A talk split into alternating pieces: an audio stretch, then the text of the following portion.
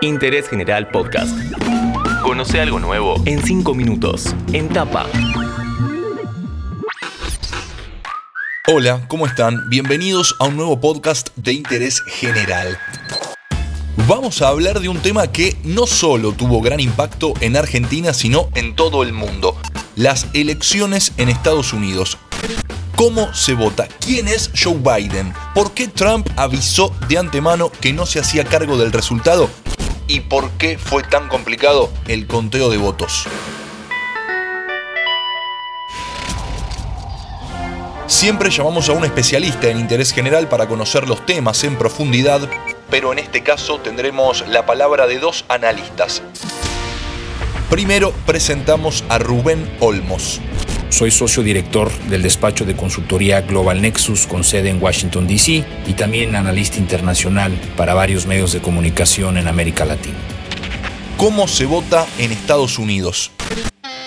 El método de votación en Estados Unidos es sui generis, no es como en muchos países de América Latina. Aquí el votante va a la urna, vota por su candidato, pero la realidad es que está votando por un elector más en el colegio electoral. Hay 538 miembros del colegio electoral y para ganar la presidencia el candidato tiene que obtener 270 de sus votos. El número de electores en el colegio electoral varía por estado. Entre más población tenga el Estado, mayor peso y mayores votantes en el colegio electoral. Es por eso que el día martes de la elección no tuvimos un ganador, porque ninguno de los dos candidatos ha obtenido más de 270 votos en el colegio electoral. ¿Por qué se habló de una elección histórica? Esta es la elección más copiosa, con más de 140 millones de votantes. 100 millones habían votado antes de la jornada por la posibilidad de votar por correo y aproximadamente 40-45 millones votaron este martes. Estos números sirven para analizar por qué se tardó tanto en contar los votos. En realidad es algo normal en un país que tiene más de 140 millones de votantes. Es como procesar tres elecciones nacionales en Argentina.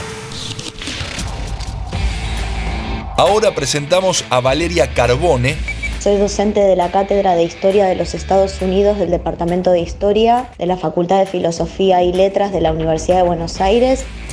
¿Quién es Joe Biden y cómo fue su campaña?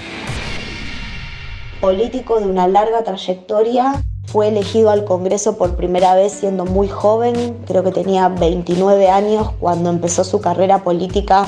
Es un personaje con una historia familiar bastante trágica que estuvo muy presente en esta elección.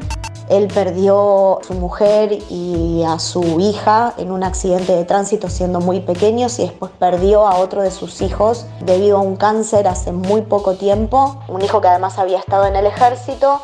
Así que es un personaje que siempre tuvo como esta capacidad, podríamos decir, de generar cierta empatía por su historia familiar y que fue un poco a lo que se jugó una parte muy importante de su carrera política es que durante ocho años fue el vicepresidente de la administración Obama. ¿Por qué Trump dijo que no se comprometía con el resultado de las elecciones? En realidad lo que él dijo fue que él no aseguraba que fuese a aceptar una derrota, incluso mucho antes de las primarias, viene condenando el sistema de voto por correo e incluso después de que él ganó la primera elección en el 2016, él aseguró en más de una ocasión de que él había perdido el voto popular por la única razón de que hubo fraude.